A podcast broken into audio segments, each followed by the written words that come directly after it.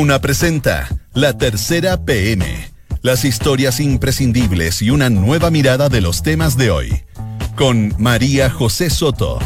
Auspicio de Inmobiliaria Sinergia. Duna. Sonidos de tu mundo. Dos de la tarde y un minuto. ¿Cómo están? Buenas tardes, bienvenidos a la tercera PM junto a Radio Duna en esta tarde de jueves 23 de mayo de 2019. A esta hora hay 20 grados de temperatura, pero yo lo siento mucho más bajo. He estado todo el día como con frío, está helado. Mañana va a subir un poquito más la temperatura, mañana viernes 4, 4 de mayo, ¿no? Pues mañana viernes 24 de mayo se esperan extremas entre los 4 y los 22 grados. Revisemos las principales notas que ya están disponibles en la tercera PM. Ejército en poblaciones, pasajes cerrados y policías con armas de guerra. Las medidas de diputados de la UDI para enfrentar a las bandas narco. Esto a propósito de este escándalo que generó el funeral de narcos en Conchalí, que tuvo disparos, fuegos artificiales, etc. Vamos a hablarles de el zapato chino de Piñera cómo se enredó y se enredó este viaje de los hijos del presidente. Ayer salió un comunicado de la facha aclarando que ellos no reciben pagos por estos pasajes. De alguna forma esto se anduvo interpretando como un desmentido a su hijo Cristóbal, que en algún minuto dijo que él se costeó todo. Hoy el gobierno admitió que eh, esto los está claramente distrayendo de los temas importantes y una serie de errores que aún no logran superar este caso. Además, hay un debate bien complicado luego de que la Contraloría prohibiera a los abogados que enseñan en universidades estatales llevar causas en contra del fisco. Esto remeció a la Facultad de Derecho de la Universidad de Chile, que ya inició gestiones con el Contralor para analizar los alcances de este dictamen. Este fin de semana son las elecciones internas del Partido Socialista. Se cambia la directiva. La campaña ha estado bien feroz si hablamos de enfrentamiento de los bandos. Les contamos las pugnas y zancadillas que han marcado la convivencia socialista en las últimas semanas. Hay una ruptura, por ejemplo, de militantes emblemáticos como Camilo Escalona y Mahmoud Alewi y se han originado otras escaramuzas que se suman a un historial de reyertas pasionales en ese partido. La política argentina siempre puede sorprender. El presidente Mauricio Macri, quien quiere quedarse eh, una nueva administración más en la Casa Rosada, podría reeditar, repetir la fórmula que ya instaló Cristina Fernández, quien eligió de candidato a presidente a su ex jefe de gabinete Alberto Fernández y ella se quedó como vicepresidenta en, en la papeleta, por lo menos, en una jugada electoral, política, lo que usted quiera. Bueno, ¿por qué Macri está pensando en hacer lo mismo? Acá le contamos. Yo sé que esto lo he escuchado varias veces, pero parece que ahora sí que sí. Es la hora final de Theresa May en Reino Unido. La primera ministra británica no logró convencer a nadie sobre su idea de llevar adelante una cuarta votación de su acuerdo de salida con la Unión Europea para el Brexit.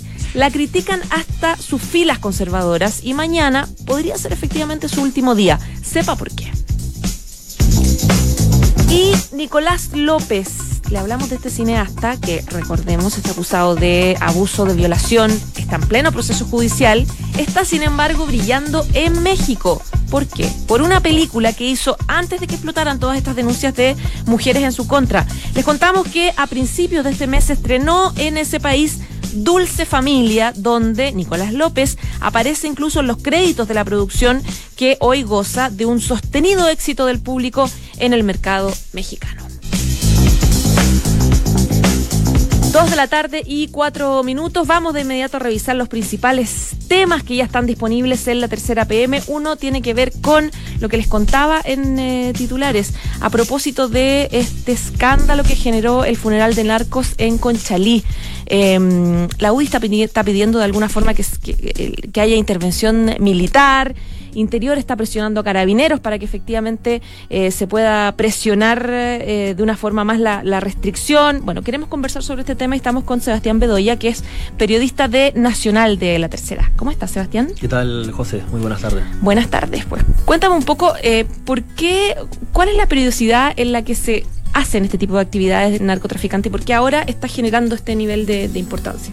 Bueno, Al parecer la visibilidad de estos hechos eh, se remonta a la semana pasada recién, que es cuando ocurre este famoso, reconocido, muy mediático funeral narco que, ocurre en, Conchalí, eh, que el féretro, el ataúd es llevado hasta Chillán, una cárcel de Chillán.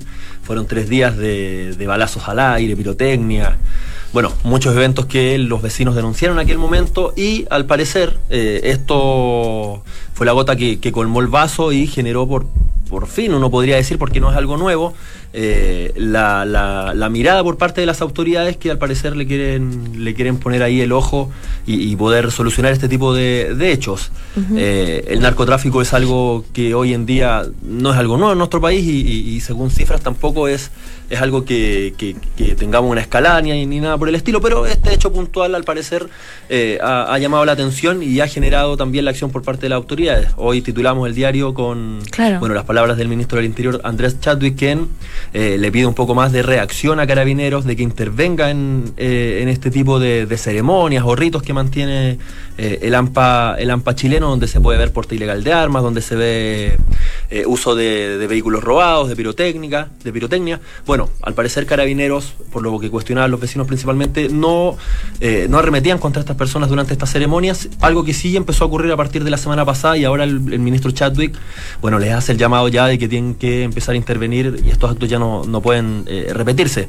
Y esto lo enlazamos con la publicación que, está hace pocos minutos en la tercera PM, en donde se habla de un documento que el diputado Sudi le van a hacer entrega a el ministro Chadwick mañana y que dice relación con una serie de medidas que ellos consideran que son apropiadas y, quizás un poco extremas, pero ellos las consideran apropiadas para eh, poder enfrentar el narco. Entre ellas, creo yo, la más, eh, la más atractiva está eh, incluir al ejército de manera disuasiva, incluso preventiva, en las poblaciones para enfrentar a, a, estas bandas de narcotraficantes. A eso se suma también armar aún más a las policías.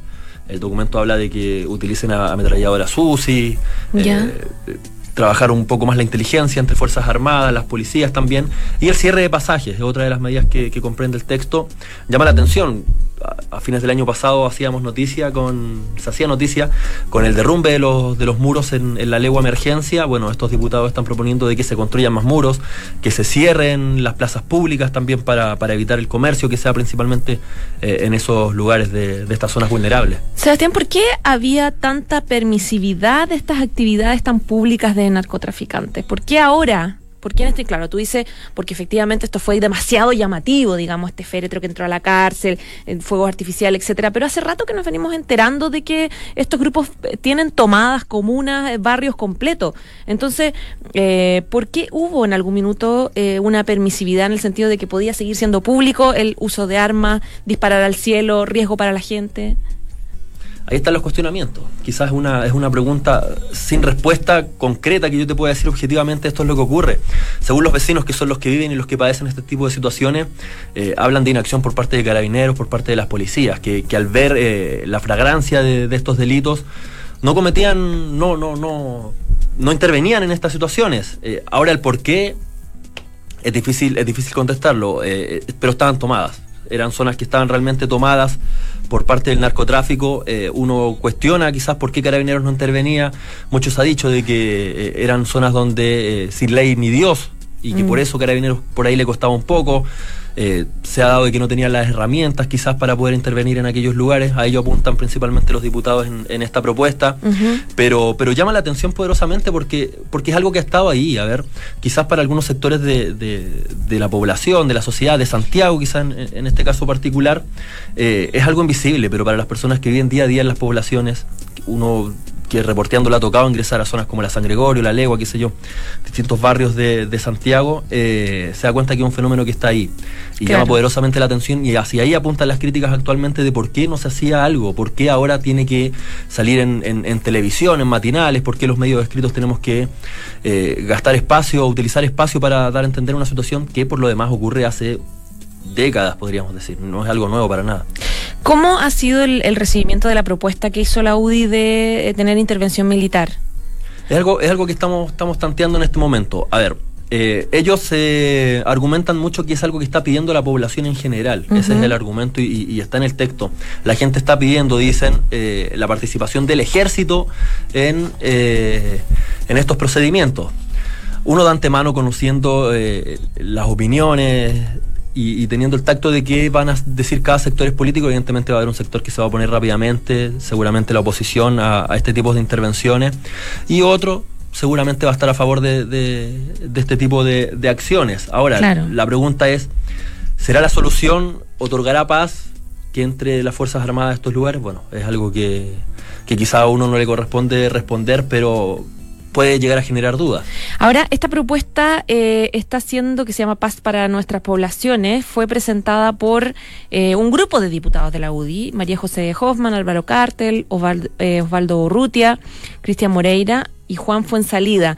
Hasta ahora hay un apoyo, por ejemplo, dentro de la directiva de la UDI, es distinto que, que, cuente con un respaldo, por ejemplo, de la presidenta Yegelin Van Rieselbergue, de más miembros de Chile Vamos. Hasta ahora, digamos, se ha mantenido cierto grado de calma a la hora de apoyar inmediatamente una propuesta así. Sí, por supuesto. No, no, no es llegar, porque va a generar mucha controversia por lo demás y también está yendo en orientación distinta, contraria a la que el mismo gobierno ha propuesto. El gobierno en su momento ha descartado claro la participación por parte de las Fuerzas Armadas en temas de seguridad ciudadana. Se ha indicado, el mismo ministro de Defensa lo, ha aclarado, que nosotros estamos a cargo de la seguridad externa, de resguardar las fronteras. Eh, y en múltiples oportunidades, y esto no es algo nuevo, se ha solicitado aquello. Eh, y por lo demás, en algunas medidas efectivas como lo que comentábamos antes, el cierre de pasajes, también van en contra de, lo que está haciendo el gobierno actualmente. Ahora, también apuntan algunos proyectos de ley que eh, están patrocinados por, por el Ejecutivo, como por ejemplo la ley de inteligencia, en la cual eh, se está solicitando de que la información, la inteligencia residual que generan las Fuerzas Armadas, eh, pueda ser parte también de, los datos que manejan las policías. En palabras simples, todas las instituciones de defensa o de, de fuerza de orden y seguridad tienen sistemas de inteligencia hay información que a ellos les sirve y hay información que no, de acuerdo a cada una de las atribuciones y las tareas que tengan cada una de ellas. La información que se desecha se la llama inteligencia residual. Y esa inteligencia residual, al no compartir entre los distintos organismos estos datos, eh, se pierde. Y se pierde también energía, plata, de todo. Por supuesto. Y lo que hace el gobierno con esta, esto está incluido en, la ley corta antiterrorismo que está proponiendo el Ejecutivo, es una de las medidas. Eh, uno de los proyectos que, intenta avanzar es, es lo mismo, y a eso apuntan también los diputados UDI, que la información, que conversen finalmente la institución en cuanto a la, inteligencia, que es algo evidentemente que, podría ayudar, ya que partamos de que la droga ingresa desde, el extranjero. Ya pues, Sebastián Bedoya, periodista de Nacional de la Tercera, muchas gracias. Vale, José, gracias a ti. Que estés muy bien, chao, chao. Esto es La Tercera PM con María José Soto. Dos de la tarde y trece minutos. Viene entrando al estudio Alberto Labra, su editor de política de la tercera, muy serio y formal. ¿Cómo estás, Alberto? Bien, ¿y tú? Bien, también. Vienes a hablarnos del zapato chino del presidente Sebastián Piñera. Qué buen título de la nota que está hoy día disponible ya en la tercera APM para hablar de este cacho que todavía no termina de esclarecerse y determinar que fue la gira, que hace cuánto fue ya. Hace rato ya la gira. Hace rato fue la gira. sigue ese tema complicando la moneda y hoy día ya tres ministros, solo hoy, hablaron del tema, Moreno, la Cecilia Pérez y, Gonzalo Blumel. Claro, eh, leía que se, la vocera Cecilia Pérez hoy día un poco de enojada, decía, no comparen esto con el caso Dávalos, por favor. O sea, ya como que en un nivel de, de compararlo con un problemón que fue para el gobierno de que marcó en realidad el gobierno de la presidenta Bachelet. Sí, ahí, ahí por ejemplo, en, justo ese ejemplo que tú pones, se ve un poquito como quizá la ministra pisa el palo un poco, porque me imagino que algún periodista le preguntó en, esa actividad que tuvo si esto es comparable con la situación de Dávalo y, y todo este tema de los hijos es un, problema comunicacional finalmente para el gobierno. El gobierno lo que hace es, si bien le preguntan, ellos mismos poner sobre la mesa, hacer una comparación, aunque dicen que no se compara, pero ¿Me entienden? El punto como que, ellos mismos lo llevan, no, no es comparable con lo de Dávalo y profundizan en eso cuando deberían salir, debería ser otra salida, cuando deberían desviarse, claro. claro. Eso grafica un poco la complicación del tema para, el gobierno. Gonzalo Blumen en la mañana ya planteaba que, que, que lo que hace esto es invisibilizar eh, los problemas para la gente, en el fondo, que es una forma de decir, invisibilizan nuestra agenda de, reformas con esto, como una forma de, culpar a la prensa y a la, y a la oposición de, esta polémica, en el fondo. Eh, daba la sensación de que eh, Piñera, de alguna forma, el presidente Piñera lo logró sortear bien al principio, porque desde que se bajó del avión, de, China, Lo primero que hizo fue, ¿te acuerdas?, eh, anunciar que iba a ser un protocolo especial de invitados de presidente. Y admitiendo un poco que los tiempos han cambiado, Claro. que acogemos como este llamado de atención de la gente. Exacto, entonces así uno pensaba, bueno, acá va a haber un... O sea, de alguna forma se resol- lo resolvió, lo resolvió admitiendo, tratando de revertirlo y de hacer las cosas un poco más transparentes, etcétera. ¿Cuáles fueron los, los errores que se fueron cometiendo en el camino que hicieron que estemos todavía en esto? Y acá, evidentemente, que entra el comunicado de ayer de la FACH.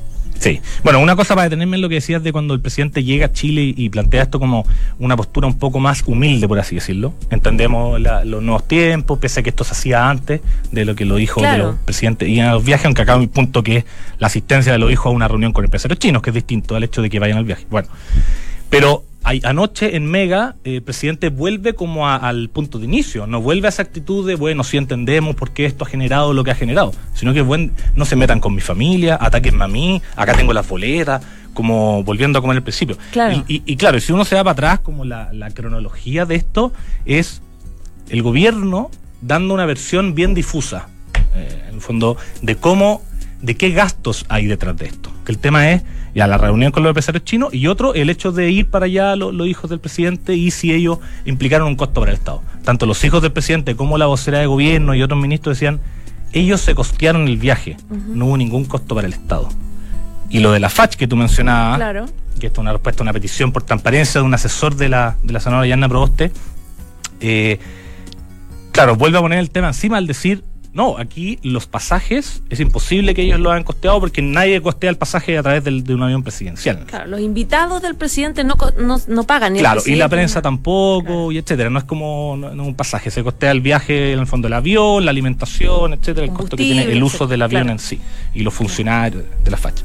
Pero el gobierno, aquí hay dos temas, y volvemos al tema comunicacional. El gobierno, en, en- en un tono bien duro hoy día, empieza a decir, y, en línea con lo que planteó ayer el presidente, eh, aquí hay una actitud de la oposición de atacarnos, hay una mala fe, eh, hay, eh, se deslizan cuestionamientos a la prensa en el fondo, que esto no, nadie ponía el ojo en estos temas en gobiernos anteriores, y empiezan a decir, todo el mundo sabe, y, como enrostrando a los periodistas, ustedes, los periodistas que van a estos viajes, saben que no hay un pasaje que pagar en un avión de la FACH. Como, en el fondo, atendiendo a, lo- al- al- a esta declaración de la FACH. Como si el debate fuera de el- 10 personas en el Claro, fondo. como si en el fondo como que lo que sabemos los periodistas lo tiene que saber de por sí la gente. Claro. Que ahí hay un error bien importante. po. Bien clave. po. Claro. clave. Se quedan en que Porque nosotros... nadie sabe eso. Exacto. De hecho, a, a los que alguna vez nos ha tocado reportear y subirnos al avión presidencial, y también te ha tocado, eh, la gente a nuestro alrededor siempre, no- a mí siempre me ha preguntado, ¿y ustedes pagan por el pasaje? Exacto. Y uno responde, no, porque la FACH, Y hay en el todo fondo un hay una tema ahí, si uno lo compara con Estados Unidos, que Estados Unidos es una señal más de, de, de plantear una mayor independencia, aunque le que puede ser discutible o no, ellos se pagan los pasajes, etcétera. Distintos Claro. tipos de normas depende de, de los países. Y en su momento incluso Michelle Bachelet quiso limitar el cupo de periodistas para estos viajes, tuvo que retroceder, etcétera, porque coartaba un poquito la, la entrega de información más plural de todos los medios en una gira presidencial. Pero claro, se quedan en que en el fondo los periodistas sabemos cómo funciona eso, pero no, no atienden que la gente no, no tiene por qué saber eso. Segundo, que es la FACH, una institución que dice esto es de tal manera. Y si uno y, y- y más encima que desde el principio el gobierno lo que hace es decir, ellos, los hijos del presidente, se costearon el viaje.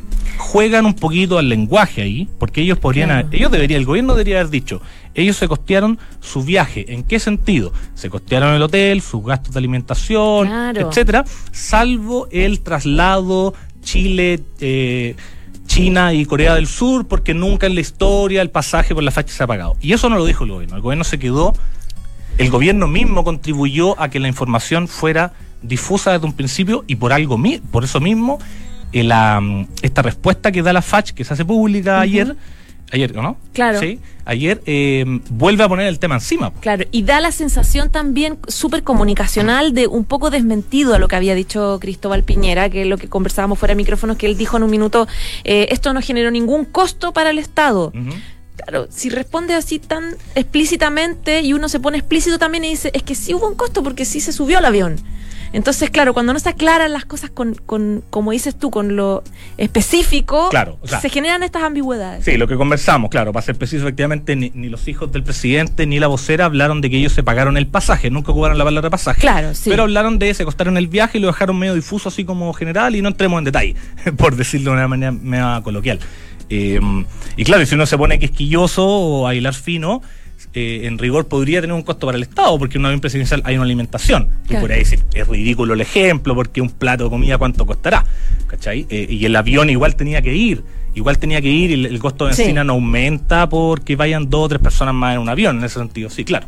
Pero el gobierno, todo, y los hijos de Piñera contribuyeron también a no aclarar desde un principio a la gente, porque ellos piensan que tienen que aclararle a los periodistas, no, tienen que aclararle Exacto. a la gente. Y además- Esto tuvo tal costo que lo pagamos nosotros y lo que lo que asume el Estado, pero que no es un costo extra, es el avión. Porque pa- pareciera, estoy quizás presumiendo una intención y me puedo equivocar, pero que ellos mismos intencionalmente no quisieron aclarar desde un principio eso de que el pasaje no tiene un costo porque no hay un pasaje que se que se que se mm, tenga que pagar en el caso de la FACH, porque ya entra ahí en una cosa más de tenreay en el fondo. Sí, ahí a claro. tener que explicar eso y por qué no, y por Y- qué no se paga. Y que además eh, saca un poco de lo importante de este problema, que fue que en realidad no que se haya subido los hijos de Piñera al avión de, de presidencial, sino su presencia en reuniones tan estratégicas, tan claves, con altos empresarios chinos, eh, y, y, y por qué ellos sí y no otros empresarios chilenos, digamos, que quieren hacer lo mismo, Yo quieren creo que crecer sin, igual. sin eso, sin eso la polémica hubiera existido igual, pero mucho menor, yo creo. O sea, Claro. van para allá. Y si el gobierno dice esto siempre ha pasado, perfecto, siempre ha pasado. Pero nunca ha pasado, y lo dijo una vez Heraldo Muñoz, eh, rebatiendo la, la- la la versión del gobierno. Nunca ha pasado que los hijos de un mandatario asistan a una reunión con empresarios, teniendo empresas, los hijos que totalmente legítimo. Eh, y, y dijeron esta reunión fue abierta a la prensa, no fue abierta a la prensa, la prensa entró, sacó fotos dos segundos, dos minutos, cinco minutos y, Y salieron. sacaron, Y claro. una reunión cerrada en la que se pueden generar y la, la, la sospecha que se queda, o es como que se pueden generar redes, después el empresario chino lo, lo ve de cara, ah, te paso mi tarjeta, hablemos. Mm. ¿Me, me entiende? Y esa, esa como sensación de potenciales beneficios versus a un empresario normal y común y corriente, hablando ya de la meritocracia que, que transmite este gobierno, eh, eso es lo que intensifica la polémica, en el fondo. Porque Claro. si hubieran ido, hubieran hecho una cosa ajena a todas esas actividades, quizás la, el tema para el gobierno, del cual aún no puede salir, no, no sabemos cuándo va a poder salir, Sí. Y, te- y bueno, y también le termina opacando mucha de su Eso te iba a decir, porque eh, es súper ingrato de para el sus gobierno. intentos por levantar agenda. Claro, porque ayer, por ejemplo, presentaron un programa que es súper importante para el gobierno, que es clase media protegida, del que hoy día ya nadie está hablando, porque está todo el mundo centrado en este debate de nuevo. En una semana más está el discurso del presidente Piñera. Claro. Entonces, claro, es, es ingrato eh, el, el- el que no se pueda, como decía Blumel, hablar de lo realmente importante para todos, en el fondo. Sí. Ah, y ojo, y en el protocolo, por ejemplo, que sacó el gobierno respecto a esto, que bueno, en la oposición dicen que el protocolo no tiene nada nuevo eh, respecto a lo que en relaciones exteriores se, usa, estila. En el protocolo se, se menciona que los costos de los familiares serán costeados por ellos mismos, Sí, salvo el traslado. El traslado me refiero al, al país. ya. Sin entrar en, de nuevo, volviendo a lo que conversamos al principio, sin entrar en detalles de ese traslado implica el pasaje, que no hay un pasaje que se paga por la facha, ¿me entiendes? O sea, puede incluir la ambigüedad de subirlo al Sí. avión de nuevo, en el fondo. Sí, o sea, no se O prohíbe, no. no. se prohíbe la participación de familiares, salvo en ciertos tipos de ceremonias y de actividades, en otras ceremonias más abiertas sí, pero en ese protocolo se, se plantea, Sí. los familiares deberán costearse sus gastos, salvo el traslado. Y de nuevo se deja el traslado de una manera difusa, como si todo el mundo supiera lo que sabemos los periodistas que hemos ido en los aviones presidenciales. Complicado. Complicado, sí, una polémica que, y que denota una molestia muy grande anoche del presidente. Sí, hubiera sido genial, porque- hubiera sido muy llamativo si es que el periodista de Mega, Astorga, le Mm. hubiera pedido, porque el presidente dice, tengo aquí las boletas de mis hijos. Démela. Claro. Démalas, presidente. Claro, hubiera sido complicado ya. Y además que, que esto puede estar generando también una, una trifulca interna familiar. Son temas que complican Me todo. complicado en la carta que enviaron al. Mercurio. Mm, sí. Denota un poco eso, las frases del presidente, esto le ha, le ha dolido, le ha afectado, no me acuerdo cómo es lo que dijo a mi, a mi mujer, a mi familia, en el fondo Sí. genera un rollo... Genera de todas Y maneras. al tiro uno lo compara con... Con Bachelet con Da- y guardando las proporciones claro. fruto que es completamente distinto al caso. Ya pues, Alberto, muchísimas gracias. Gracias a ti, José. Que estés bien. Chao, chao. Chau. En Duna Escuchas, la tercera PM, con María José Soto. Dos de la tarde y 25 minutos. Queremos hablar de Argentina, que nos sorprende, como les decía en titulares, siempre. Eh, Cristina Fernández llamó la atención de todo el mundo en los últimos días a propósito de que ya no va a ser candidata a presidenta, sino a vicepresidenta, porque nominó a su ex jefe de gabinete como candidato. Eh, y ahora parece que el presidente Macri, que, que quiere competirle de alguna forma a Cristina Fernández, quiere hacer algo parecido. Cata Gopel nos va a explicar todo con, con Peri Manzana. ¿Cómo estás, Catita? Muy bien, gracias. Cuénteme, ¿cuál es la situación de Mauricio Macri? ¿Por qué podría repetirse a la de Cristina Fernández y tener dos candidatos a vicepresidente importante? Claro, a raíz de esta sorpresa que tuvimos el sábado bien tempranito, a mí me había tocado turno, así que estábamos bien activos en la tercera, eh, con este video de Cristina Fernández en, el que ella anunciaba que iba a volver a la Casa Rosada, pero esta vez como vicepresidenta, cobró fuerza una teoría, un debate, algo que veníamos escuchando eh, desde hace años en Argentina de la opción de que Mauricio Macri primero era este plan B, plan B con B corta, pusiera a María Eugenia Vidal como compañera de fórmula, es decir, como su vicepresidenta en caso de buscar la reelección en Argentina. Claro. Ahora hablamos de otro tipo de plan B, que sería eh, tomar una estrategia similar a la de Cristina y que cambiemos la coalición oficialista, ponga a María Eugenia Vidal como carta presidencial, viendo si en esta oportunidad sería Mauricio Macri o otra figura de la coalición que lo acompañe en la lista para fin de año. ¿Esto tiene algún... Es, que es tan raro, tan extraño. ¿Tiene, ¿Ha tenido algún resultado positivo en las encuestas para Cristina Fernández el hecho de que ella vaya de vicepresidenta? Porque ella lo hizo originalmente para... Eh, mostrarse más conciliadora, para poder abarcar un poco el rechazo fuerte que también tienen otros sectores de Argentina. ¿Hay resultados de que sirve? Claro, yo sabía que me ibas a preguntar esto, entonces vengo muy preparada. ya, y tenemos una encuesta que salió el día de hoy de Berenstein y Alessio, que es una de las más vistas por los medios argentinos que si bien recordemos que ha pasado menos de una semana, eh, a la pregunta a los argentinos de si cambiarían el voto tras conocer la fórmula Fernández Fernández, que recordemos que está integrada por Cristina Fernández a la vicepresidenta, a vicepresidencia, perdón, y por Alberto Fernández, su ex jefe de gabinete, como líder de la lista, la respuesta es que el 68% dice que no. Mientras que un 32% dice que sí. De quienes responden que sí, solo un 14% lo cambiaría a favor del kirchnerismo y un 12% a favor de Cambiemos. Entonces, ¿cuál es la lectura que se hace hoy? Es que la elección de Alberto Fernández no genera mayores cambios, sino que hace más visible incluso la grieta que tenemos hoy en Argentina, esta grieta en la que este tercer espacio intentaba posicionarse Roberto Labaña. Entonces, hasta hoy no son mayores los cambios frente al anuncio que ha hecho Cristina Fernández. Ahora, eh, hablando de Cristina Fernández, el ex jefe de gabinete, Alberto Fernández, Em, claro, uno dice, bueno, él sería candidato a presidente, pero en realidad es mentira, porque la presidenta va a seguir siendo Cristina Fernández, pero eh, Alberto Fernández igual es una persona que tiene un carácter, independencia, autonomía, que en algún eh, minuto mandó lejos a, los Kirchner, estuvo varios años eh, peleado y haciendo declaraciones del mal gobierno que supuestamente hizo Cristina Fernández. Entonces, ¿qué, ¿qué futuro tienen estas como duplas en las que igual pueden separarse y finalmente los presidentes y eventualmente vicepresidentes podrían seguir caminos distintos en el fondo. Claro, la, lectura de esta estrategia tiene varias aristas. Bueno, primero eh, recordar que líderes como Cristina Fernández, que son eh, políticos que han ocupado distintos cargos a lo, a lo, largo de su carrera, no es algo inédito lo que ella está intentando hacer. Incluso lo podríamos comparar con un Vladimir Putin en Rusia, que son un poco candidatos que se ponen al costado del escenario, pero con una permanencia del poder. Y esto se traduce también porque hay un, hay un lema en Argentina que, que siempre decían... Eh, eh, Cámpora como líder y Perón al poder. Un poco acá decían que iba a pasar lo mismo, que Cristina Fernández iba a estar al poder, pero que eh, Alberto Fernández iba a estar en la presidencia. Sin embargo, claro, ellos mismos han tenido una larga historia de idas y vueltas, de amor y desamor, como podrías decir, porque claro, él rompió eh, con el gobierno de Cristina Fernández, él dejó el cargo de la jefe de gabinete y claro, y después son muchísimas las críticas que uno, es cosa de meterse a internet, ponerse a buscar y se encuentran videos y declaraciones eh, de críticas muy fuertes. Incluso ahora Alberto Fernández fue citado a declarar en esta causa del juicio oral de Cristina Fernández que vimos el lunes.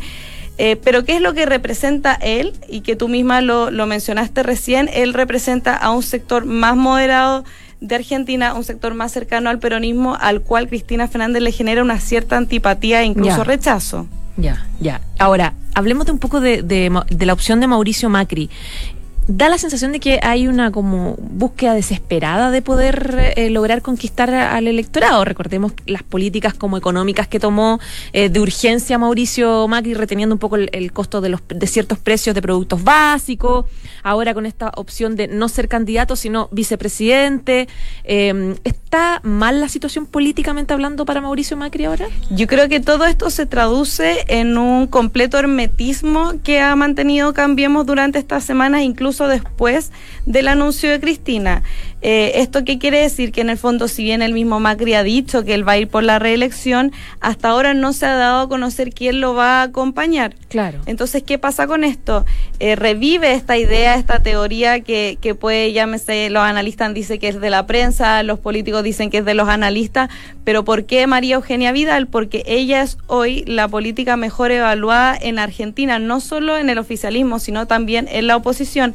Es la única que tiene una imagen positiva sobre la negativa y en el fondo el carisma que ella transmitió desde que en 2015 llegó a la provincia de Buenos Aires, que es la provincia más poblada y una de las más importantes, el bastión político más emblemático de Argentina, eh, pese a haber tenido distintas crisis que también se arrastran por la crisis general del país, eh, tiene muy buena evaluación en Argentina.